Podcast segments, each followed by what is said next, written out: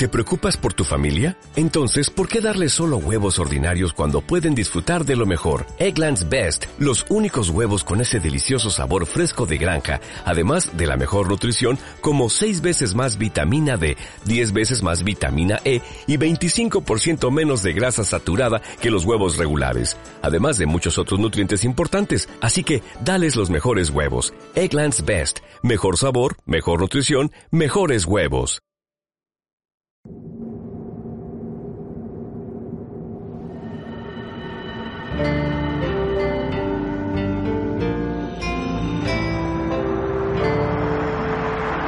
En la primera meditación de, este retiro he planteado una cuestión que es efectivamente la preliminar, la básica, de la que van a derivarse todas las demás.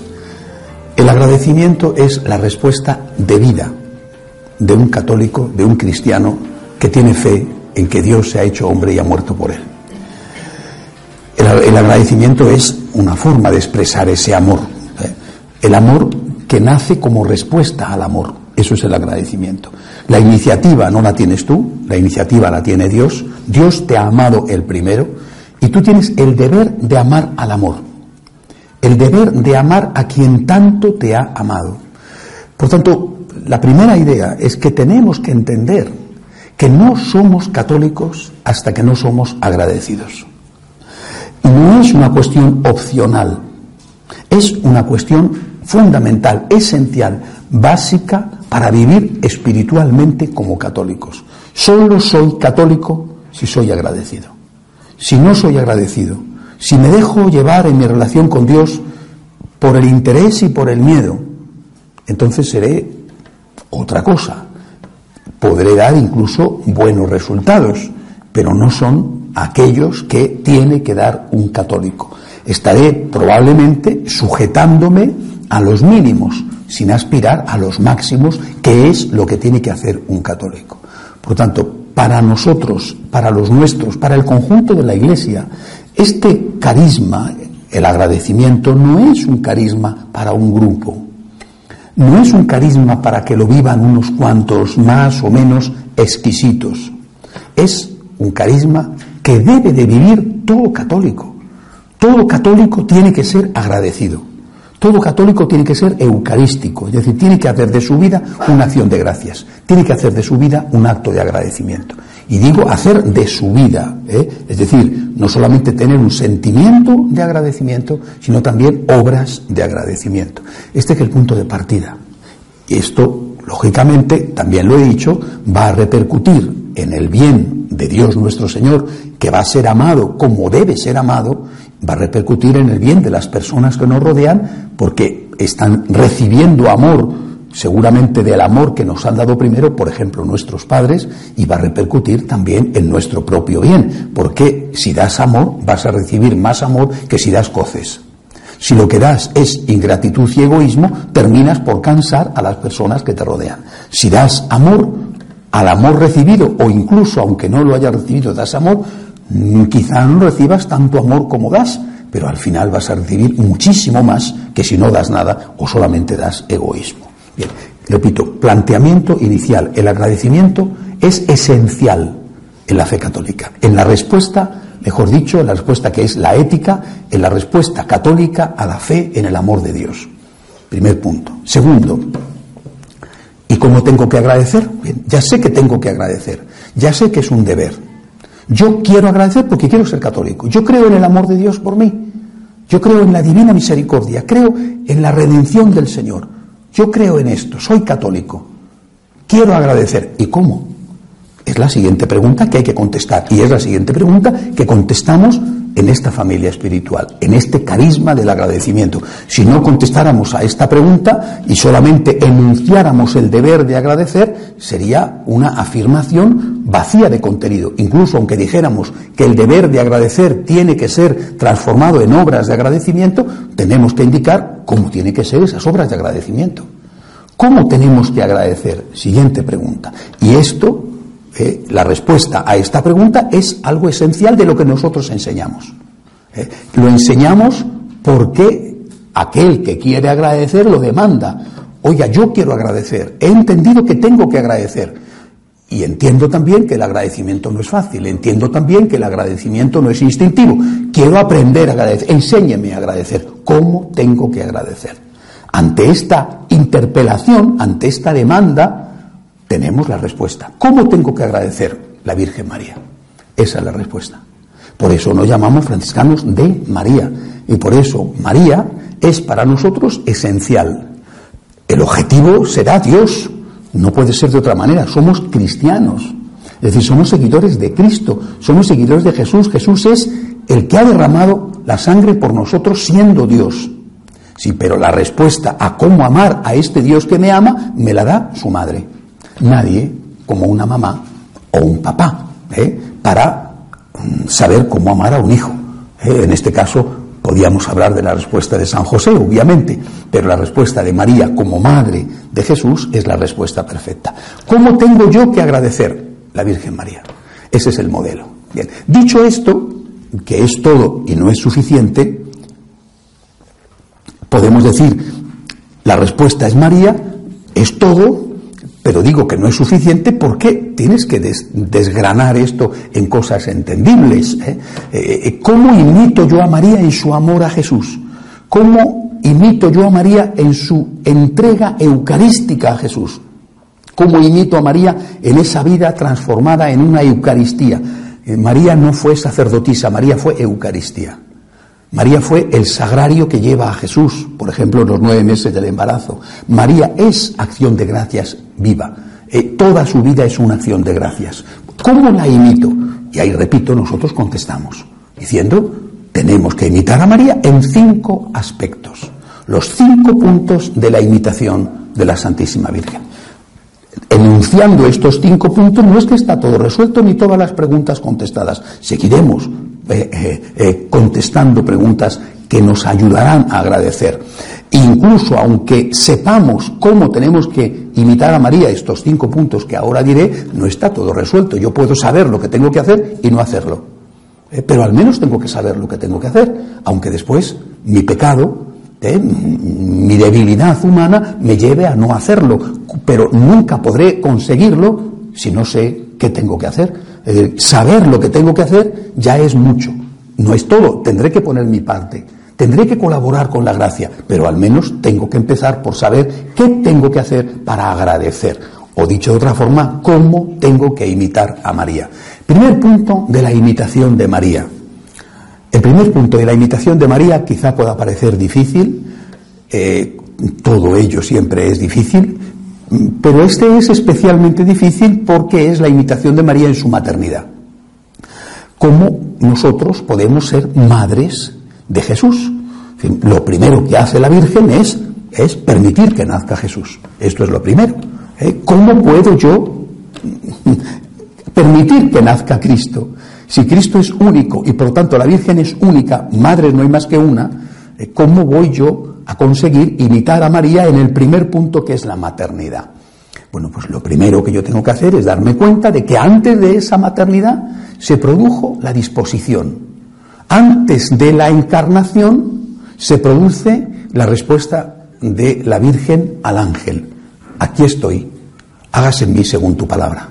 Después de haber aclarado muy bien que el fin no justifica los medios. ¿Eh? y, por lo tanto habernos dado la principal lección de teología moral que tiene que aprender un católico. El fin no justifica los medios. ¿Cómo será eso? Es una pregunta por los medios. ¿Cómo será eso? Pues no conozco varón. El fin no justifica los medios. Algunos que cambian fácilmente de chaqueta, ¿eh? según vienen las tornas para caer siempre de pie, tendrían que aprender lo que significa la imitación de María, porque el fin nunca va a justificar los medios. Primera lección de la Santísima Virgen. La disponibilidad de María es la base. Una vez que ella nos dice cómo tenemos que hacer, es estar dispuestos a hacer la voluntad de Dios, ahora podemos hacer el recorrido empezando punto por punto, paso por paso. Primer paso, imitar a María en su maternidad. ¿Cómo podemos conseguirlo? El Señor nos lo dice. Nos lo dice de dos maneras en dos momentos. En un momento en el cual le preguntan eh, o le dicen, mientras él está predicando, allá afuera están tu madre y tus hermanos que te buscan, hermanos referidos según una tradición, a los hijos de San José habidos antes del matrimonio con María, fue una tradición, la tradición oriental, o referidos a los parientes próximos de Jesús, porque la palabra hermano se refería también a lo que nosotros en nuestro idioma llamamos primos hermanos. Ahí está tu madre y tus parientes que te buscan. Respuesta de Cristo que aprovecha todo para hacer una, dar una enseñanza, ¿quiénes son mi madre y mis hermanos? Los que escuchan la palabra de Dios y la cumplen, los que hacen la voluntad de Dios, como María. Por lo tanto, ¿cómo puedo yo ser madre de Jesús?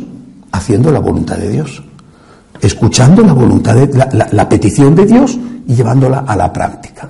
En otro momento el Señor dice, cuando eh, eh, está hablando a sus discípulos, de lo que pueden hacer, lo que pueden conseguir si rezan, si piden a Dios, les dice, pedid lo que deseéis y lo conseguiréis.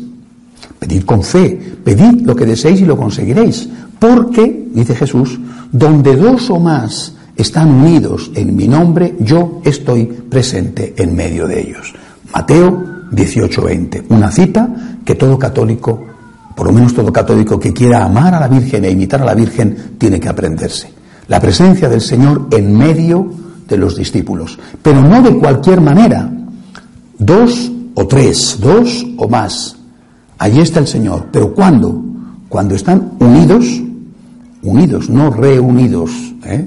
unidos, que no es lo mismo, porque puede estar junto a una persona y tener odio o indiferencia hacia esa persona, ¿eh? unidos y unidos en su nombre. Es decir, unidos significa amándose, pero amándose en el nombre de Jesús. Es decir, amándose como Jesús nos enseña. Porque eh, si hay un concepto hoy en día confuso y, confundible, es el concepto de amor. Eh, ¿Qué es el amor? Cada uno te va a dar una respuesta, hasta incluso respuestas que son lo contrario al verdadero amor. Unidos, es decir, amándose en el nombre de Jesús como Jesús nos enseña y por Jesús. Por tanto, yo empiezo a imitar a la Virgen, empiezo a agradecer a Dios, como María, que es el modelo de agradecimiento, intentando que el Señor nazca y esté presente en medio nuestro, la unidad.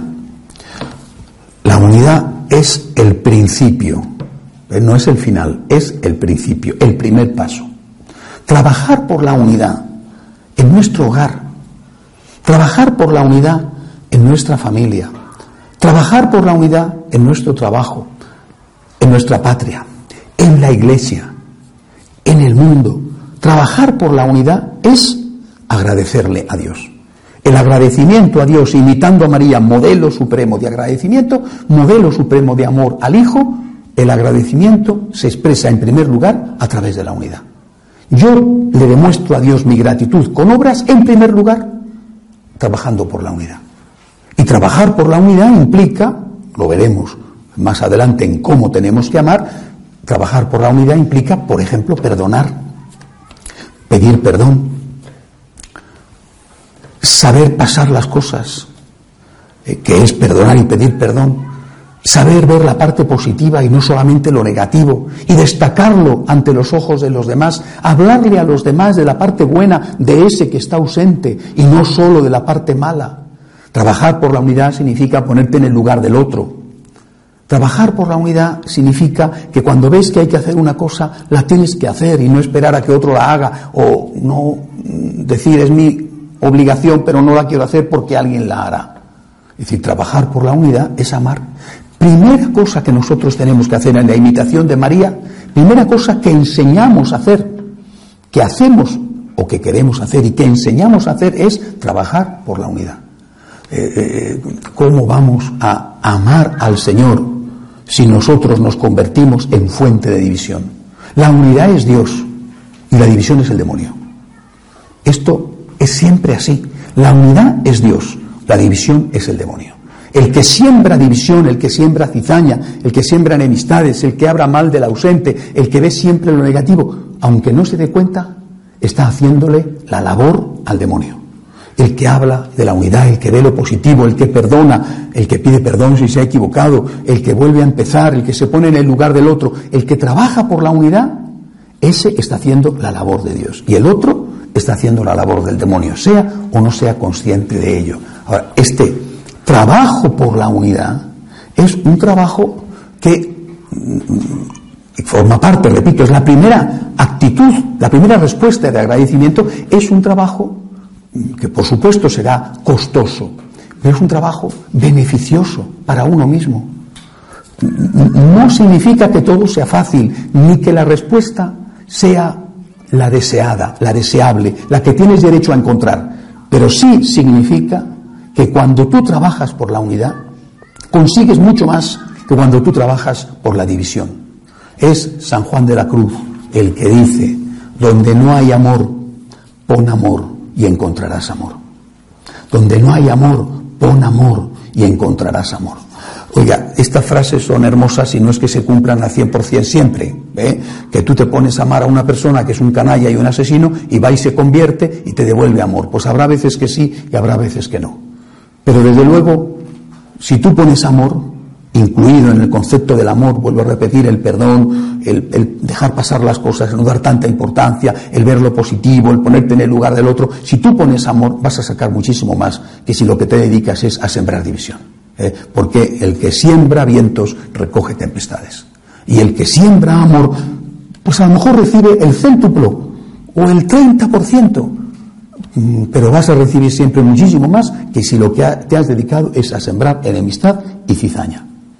Primera cosa, por lo tanto, que nosotros aprendemos y que nosotros enseñamos es esto, el trabajo por la unidad, trabajar por la unidad, trabajar por la unidad en tu casa, Trabajar por la unidad en tu familia, es decir, en el ámbito más amplio que no sea tu propia casa, entre los parientes. Trabajar por la unidad en tu trabajo. Trabajar por la unidad en tu ciudad, en tu patria, en el mundo, en la iglesia. Trabajar por la unidad. Yo tengo que amar a Dios, tengo el deber de amar a Dios. Porque Dios me ha amado. ¿Cómo hago ese amor? ¿Cómo hago la primera obra de agradecimiento? Trabajar por la unidad. Esto me hace imitar a María porque trabajar por la unidad es permitir que nazca Jesús. Donde dos o más están unidos en mi nombre, yo estoy en medio de ellos. El que hace la voluntad de mi Padre, ese me ama. Mi madre y mis hermanos son aquellos que escuchan la palabra y la cumplen, es decir, que aman. Imitar a María. Así cumplo mi misión, mi obligación de agradecer. Primer punto, trabajar por la unidad. Segundo punto de la imitación de una mamá, como es la Virgen. Primero nace Jesús, nace el niño. Segundo punto, cuidas al niño. Una vez que ha nacido, tienes que cuidarle.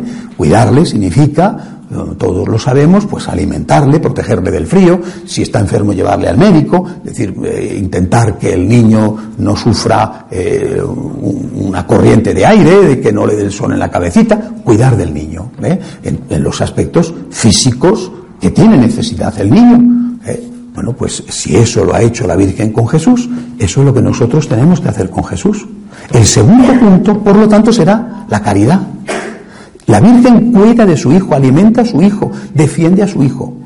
La caridad, el amor a la persona que está necesitada. ¿Dónde hay una persona necesitada? Mm, vivimos rodeados, porque también nosotros somos en muchos momentos personas necesitadas. Una persona puede estar necesitada de afecto, una persona puede estar necesitada de perdón. Una persona puede estar necesitada de un gesto cariñoso. Puede estar necesitada de tu tiempo. Y por supuesto puede estar necesitada de tu dinero.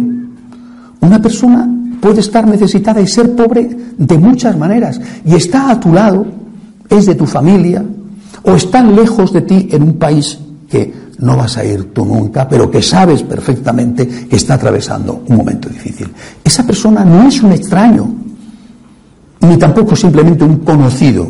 Esa persona es Jesús. Esa persona es el propio Cristo.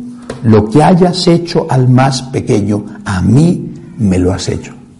Si yo me entero de una persona que sufre y no puedo hacer nada, puedo acompañar a esa persona con mi oración, no puedo hacer nada, pero puedo rezar por él, ya estoy haciendo lo que puedo. Pero si puedo dar una limosna, o puedo hacer una llamada de teléfono, o puedo hacer una visita, vuelvo a repetir, y quisiera que todo el mundo lo entendiera, esto no es opcional, esto es obligatorio.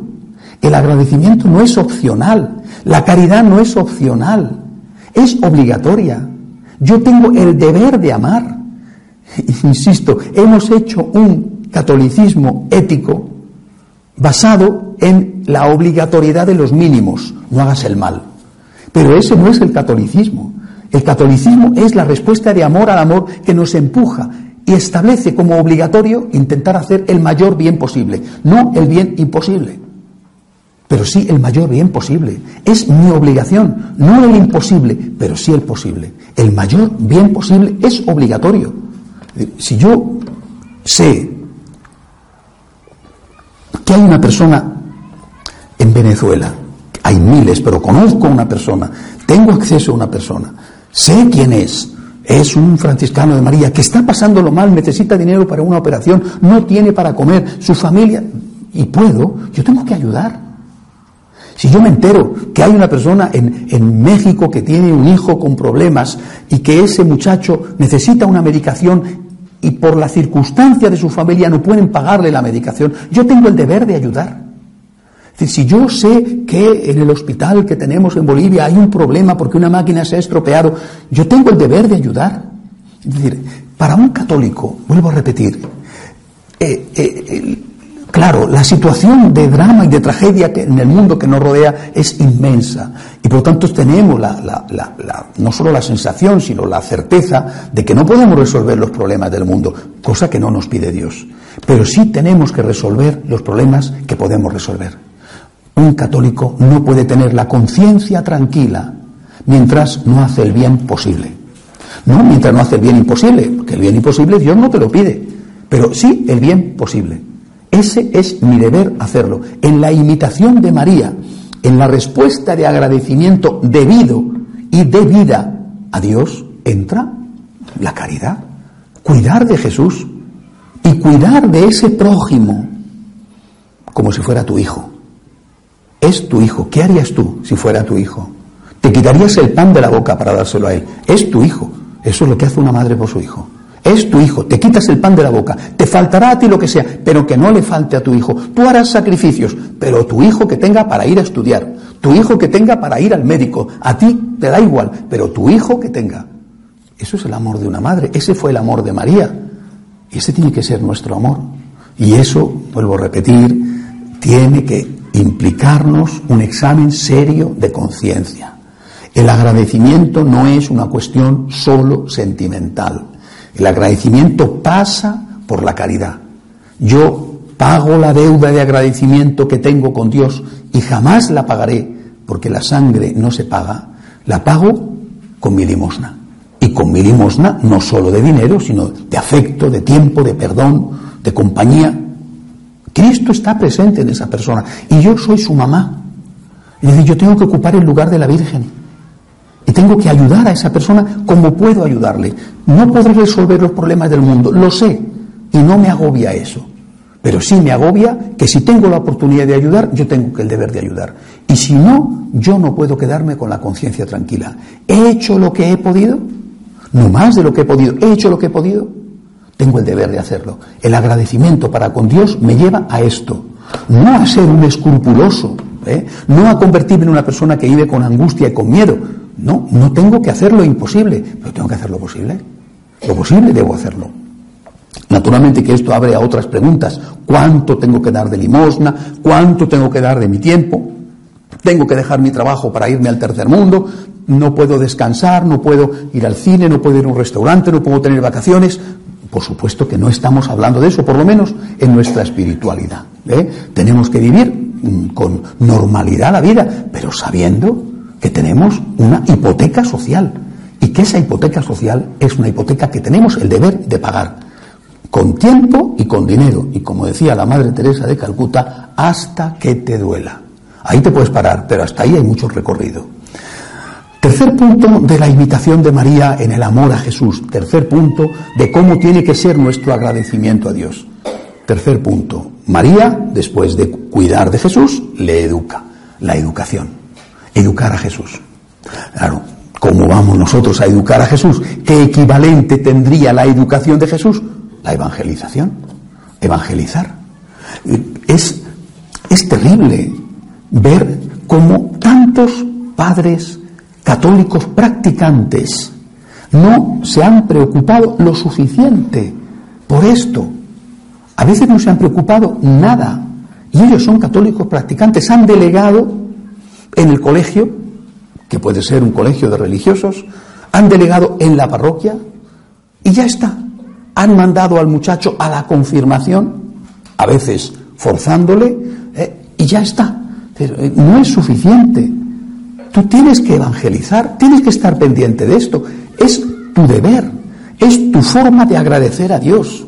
Dios te va a pedir cuentas del alma de tus hijos. Dios te va a pedir cuenta del alma de tus nietos. Lo repito con toda claridad, te va a pedir cuentas del alma de tus hijos y del alma de tus nietos. Y no le podrás decir, como Caín, cuando Dios le pregunta por la suerte de su hermano Abel y ya le había matado Caín, y le dice con cinismo, ¿acaso soy yo el guardián de mi hermano? Pues sí, eres el guardián de tu hermano y además le han matado. Es decir, tú tienes el deber de cuidar del alma de tus hijos. Tú tienes el deber de evangelizar empezando por los tuyos, tu hogar, y después ampliando. Tienes el deber. Es una forma de expresar tu gratitud a Dios.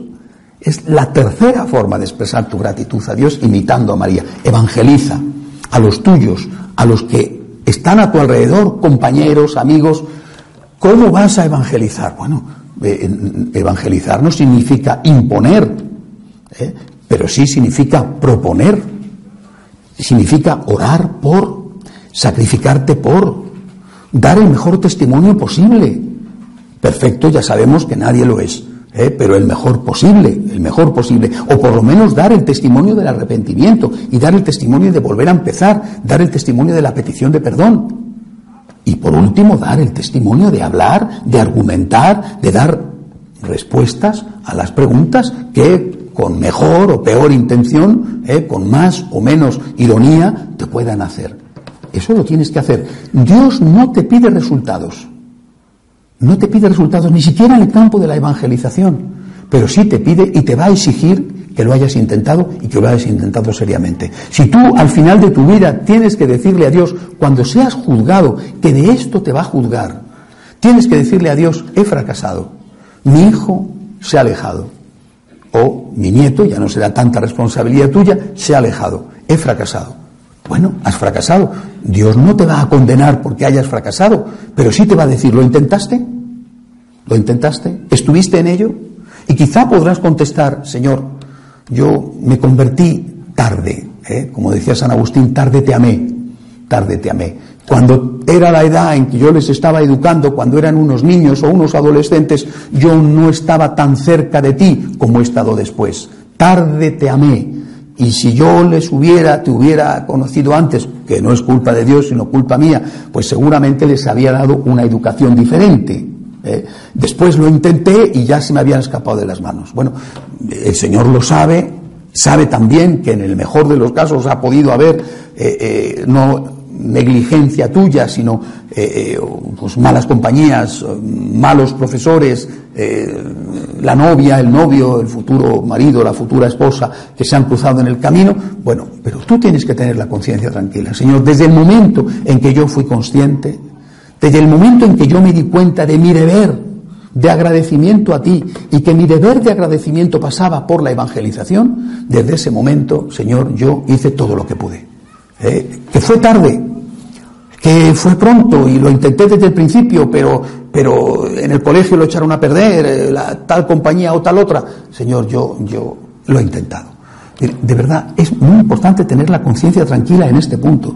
¿Eh? Lo mismo que os digo a vosotros que tenéis hijos o tenéis nietos, naturalmente me lo digo a mí, que tengo hijos y nietos en el sentido espiritual. Qué enorme responsabilidad la del pastor, Qué enorme responsabilidad. Es decir, el pastor tiene el deber, no es opcional, tiene el deber de santificar a sus fieles, el, deber del pastor, deber del obispo y del sacerdote, en tanto que colaborador del obispo, lo que se llama el munus sacerdotal es, en primer lugar, enseñar, en segundo lugar, gobernar y en tercer lugar, santificar. Y santificar teniendo disponibles para los fieles los sacramentos teniendo disponibles, aunque sea lógicamente dentro de unos horarios, eh, teniendo disponible el sacramento de la confesión. Teniendo disponible el sacramento de la Eucaristía, teniendo disponible ese sacramento que el fiel va a necesitar en un momento concreto de su vida, por ejemplo la unción de los enfermos estando disponible para eso. Es una enorme responsabilidad. Después que tú tienes un porcentaje de tus fieles que no van a misa, de tus feligreses de tu parroquia, que tienes un porcentaje amplio de, bueno, pero por ti que no quede. Por ti que no quede. Es decir, es, esto tenemos que meternos en la cabeza. Tengo el deber de evangelizar. Los resultados no es lo que Dios me va a pedir, pero Dios sí me va a pedir que haga todo lo que pueda. Esta es mi obligación. Tengo el deber de intentarlo. Y el deber de intentarlo seriamente. Para nosotros esto se convierte en algo esencial en nuestra respuesta de agradecimiento a Dios. Cuarto punto. la unidad, la caridad, la evangelización, la defensa. La defensa. La apologética, como se llamaba antes. Una mamá, un papá, si ve que a su hijo le están pegando, le hacen bullying en el colegio, ¿eh?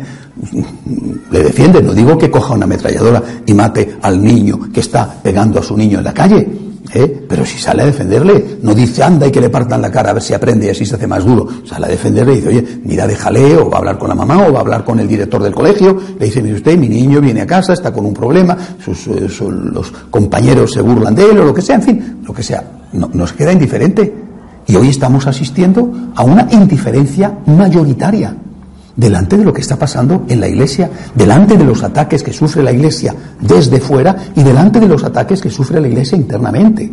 Como si eso no fuera contigo. Es Jesús, es Jesús, es Jesús y yo tengo la obligación de defenderle aunque me partan la cara. Aunque eso me suponga eh, en el futuro perder oportunidades o incluso recibir calumnias, persecuciones, tengo el deber de defender a Jesús. Porque eso es lo que hacía la Virgen. Eso fue lo que la Virgen hizo, por ejemplo, cuando el ángel le avisa a San José que Herodes va a buscar al niño para matarlo y esa misma noche se meten en el borriquillo, cogen las cuatro cosas que tuvieran y emprenden el camino a Egipto. Defender a Jesús.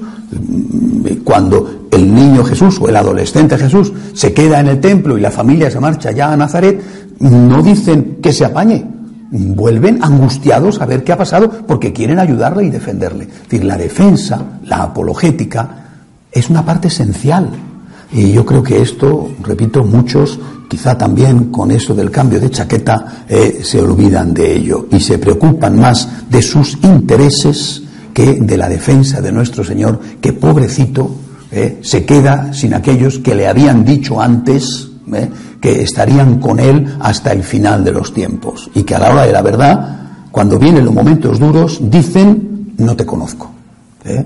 Mi vida daré por ti, no te conozco. Algunos han pasado recientemente rápidamente del totus tus al no sé quién es y no quiero saber nada. ¿eh?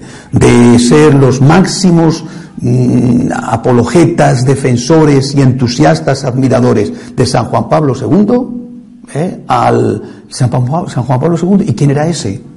Bueno, lo que dijo, eh, lo que dijo, lo dijo, pero donde dijo digo, digo Diego. ¿eh? No, no, me parece que esa fuera la actitud de la Santísima Virgen María y no me parece que esa sea la actitud propia de una persona que quiere amar al Señor de verdad con un corazón agradecido. Defender a Jesús, defenderle bien, defenderle sin insultos, defenderle sin violencia, defenderle sin agresividad, defenderle como la Virgen defendería a Jesús, repito, no cogiendo una ametralladora, no lanzando calumnias, no usando el ojo por ojo, no usando el todo vale, pero defender a Jesús como la Virgen lo haría, con argumentos, con paz, con amor, no devolviendo mal por mal, pero defender a Jesús.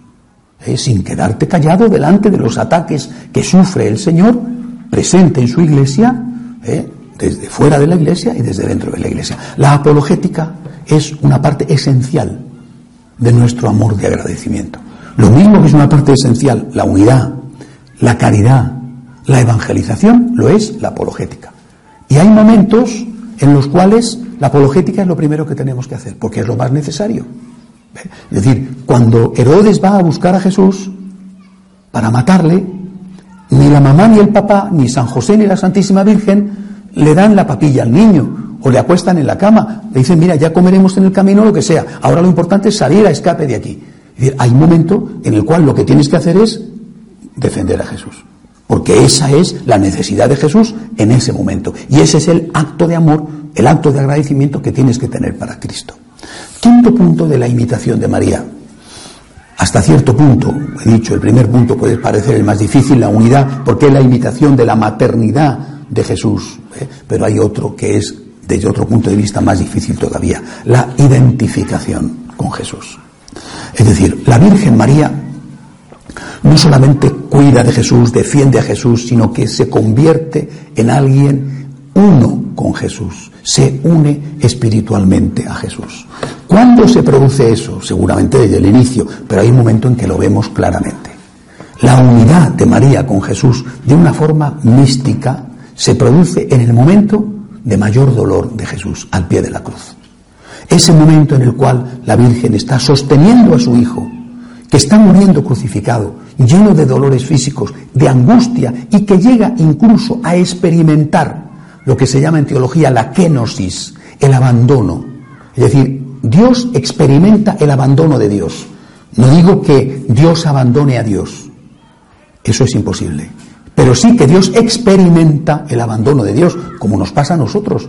No es que Dios nos ha abandonado, pero muchas veces nos da la sensación de que nos ha abandonado. Ese es el momento de la kenosis, el momento de la máxima oscuridad de Jesús. En ese momento, Jesús tiene delante a su columna, a su mamá. Jesús tiene detrás a un Dios que le sostiene, pero al cual él no ve. Hay esas representaciones eh, eh, pictóricas bellísimas que está Cristo crucificado sostenido por el Padre, con el Espíritu Santo encima. Jesús no ve al Padre que le sostiene, no le ve, le sostiene, pero no lo ve, no lo experimenta, pero ve a la Madre que tiene delante. Eh, es decir, Jesús siempre tuvo un sostén, un apoyo, un pilar, una columna, la Virgen María.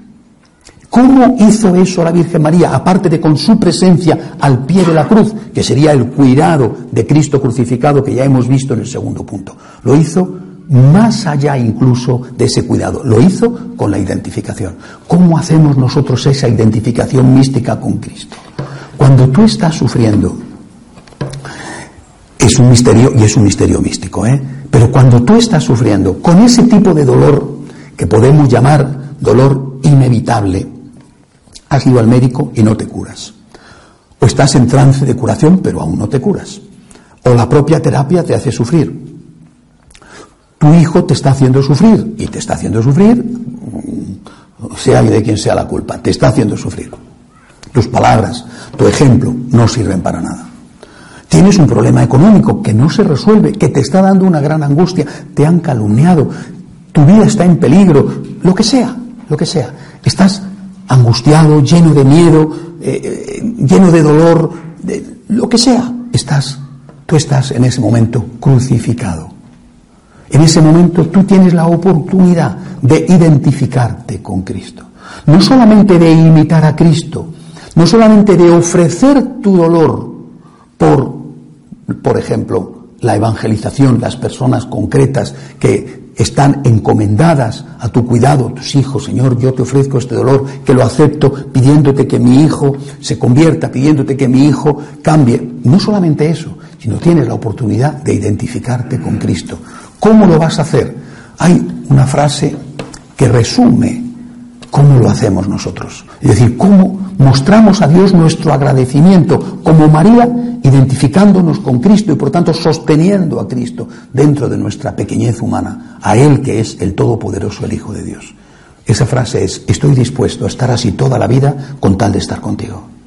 Cuando tú dices esto y lo dices desde el fondo de tu corazón, estás identificándote con Cristo, porque estás aceptando ese dolor. Repito, solo se puede hacer con el dolor llamado inevitable. Si lo haces con el dolor evitable, puedes convertirte fácilmente en un enfermo, es decir, un enfermo mental, en un masoquista. El dolor no puede ser buscado por sí mismo, porque entonces se convierte en una patología. ¿eh? Yo tengo que sufrir y yo eh, necesito escapar, pero no voy a descansar, yo me voy a dar golpes, yo... No, un momento, es distinto esto que estoy hablando de la estética. ¿eh? La estética es otra cosa, pero la estética, si se convirtiera en exagerada, se convertiría en patología. Eh, pero ese dolor inevitable lo tienes que hacer tuyo por identificarte con Cristo, por mostrarle al Señor tu amor y también por ayudarle a Él. Señor, estoy dispuesto a estar así toda la vida, si es tu voluntad, con tal de estar contigo. No solamente por hacer tu voluntad, Cristo en el huerto de los olivos, Padre, si es posible que pase de mí este cáliz, pero si no es posible, que se haga tu voluntad y no la mía. No solo eso, sino estoy dispuesto a estar así toda la vida, con tal de estar contigo. Estar contigo es el premio. Sé que esto, que es de verdad, es mística pura, esto es difícil de entender, pero cuando tú lo practicas, la fuerza, el consuelo, la paz que recibes es absoluta. Eh, eh, recuerdo que en uno de los libros que escribí hace tiempo eh, denominé a esto la Eucaristía del dolor, la Eucaristía amarga. Porque es la comunión con el Señor a través de lo que no vale. El dolor es algo que nos repugna, es algo que rehuimos todos de forma instintiva. Quitamos la mano de la llama cuando nos quema. Eh, huimos del dolor, porque el dolor nos hace daño. El dolor físico, el dolor moral, el dolor de la calumnia, el dolor de la persecución, el dolor del hambre, el dolor. El dolor en sus múltiples rostros. Si ese dolor inevitable tú eres capaz de abrazarlo por amor a Él, para identificarte con Él, para ser uno con Él, entonces resulta que lo que no vale se convierte en algo que vale. Entonces, ¿quién te podrá hundir? ¿Quién te podrá herir? Si cuando te hieren tú disfrutas. Y no me refiero a que cuando te hieren tú dejas de sentir dolor o que buscas el dolor para disfrutar. Significa que tú disfrutas en el sentido de que estás con Cristo. Te quiero, Señor. Y estoy dispuesto a estar así toda la vida, si es tu voluntad, con tal de estar contigo, con tal de estar contigo, dispuesto a estar así, con tal de estar contigo. Lógicamente esta oración, que es el máximo del amor que podemos expresarle a Jesús, y decir, María expresa el máximo de su amor a Cristo, sosteniéndole y estando allí el Viernes Santo, bueno, pues esto tiene que ir acompañado de otra cosa. Ayúdame, Señor, porque yo no puedo. Ayúdame, Señor. Estoy dispuesto, pero ayúdame. Yo no puedo. Sosténme tú. Yo quiero unirme a ti, pero sosténme tú. Seguramente que este punto, que es sin duda, como digo, el, más difícil, es el final de un camino. Eh, es el final de un camino. Empecemos por los otros. ¿eh? Pero este es el final del camino al que tenemos que llegar. La felicidad que tú experimentas cuando tú te unes a Cristo en la cruz la felicidad que experimentas cuando no hay motivos humanos de felicidad, porque te unes a Cristo en la cruz cuando estás enfermo, solo, desgarrado por una muerte, desgarrado por un miedo. La felicidad que tú experimentas con tal de estar con Cristo y por estar con Cristo hace que nadie te pueda quitar la paz y la felicidad. Porque aquello que te la tendría que quitar, el dolor, se convierte en el instrumento que te da mayor felicidad, porque la felicidad es estar con Cristo. Será mística, es mística, es el final de un camino, pero al menos tenéis que saber cuál es el final de ese camino. Eh, al menos alguna vez tendréis que oír en qué consiste la mística, en qué consiste la unión plena con Dios, en qué consiste lo que los santos han denominado la noche oscura del alma. Cuando el santo, en esa noche oscura, donde experimenta lo que experimentó Cristo en el Viernes Santo, sale de la noche oscura diciendo, quiero quedarme la noche oscura. Entonces es cuando desaparece la noche oscura. Quiero quedarme la noche oscura. Quiero quedarme aquí. ¿Por qué? ¿Porque me gusta sufrir? No. Porque quiero estar contigo. Porque quiero estar contigo crucificado. Quiero quedarme en la noche oscura. Entonces desaparece la noche oscura. Hasta ese momento el Señor va purificando. Es, lo explica perfectamente Santa Teresa en el libro de las moradas. Es ahí donde tenemos que llegar. Repito, este es el final de un camino. Empecemos por recorrer el camino. Tenemos el deber de agradecer. Esto es lo primero. Y tenemos el deber de agradecer con obras, no solo con sentimientos. Y la mejor manera de agradecer es imitar a la mamá, imitar a la Santísima Virgen. Empecemos, trabajamos por la unidad. Damos lo que podemos de tiempo y de dinero para ayudar a Jesús necesitado. Evangelizamos con nuestra oración, con nuestro sacrificio, con nuestro ejemplo, con nuestra palabra evangelizamos. Defendemos a Jesús sin rehuir lo que nos pueda ocurrir. defendemos a Jesús y no porque seamos perfectos. ¿Cómo voy yo a defender a Jesús si soy un pecador? Pues mira usted, ¿eh? también Jesús necesita que los pecadores le defiendan. ¿O no le defendió el único que le defendió, el buen ladrón al pie de la cruz? No tendrían que haberle dicho a San Dimas, cállate, tú no eres quien para defenderle que eres un pecador. Pues justamente fue un pecador el único que defendió a Jesús en esta tarde del Viernes Santo. Pecador sí, pero hereje no. Pecador sí, pero defensor de Cristo también. Así demostramos nuestro amor y llegamos al punto definitivo. Señor, estoy dispuesto a estar así toda la vida con tal de estar contigo. Porque así estoy contigo. Caminemos hacia esa meta. ¿eh? Llegará cuando llegue. A los santos les ha llegado. ¿Eh? A todos los santos les ha llegado la noche oscura. Y han salido de la noche oscura. La noche oscura ha terminado cuando han sido capaces de decir, no me importa, con tal de estar contigo. Bien, eh, tenemos que seguir, ¿verdad? Lo continuaremos en la meditación siguiente, pero quisiera que esto quedara en vuestro corazón y que esto produjera el fruto que el Señor quiere que produzca. Empecemos por el principio. Unidad, caridad, evangelización, defensa, para poder llegar un día, cuando Dios quiera, a la identificación con Cristo crucificado. Estoy dispuesto a estar así toda la vida, como María, con tal de estar contigo. Hacemos un momento de oración en silencio.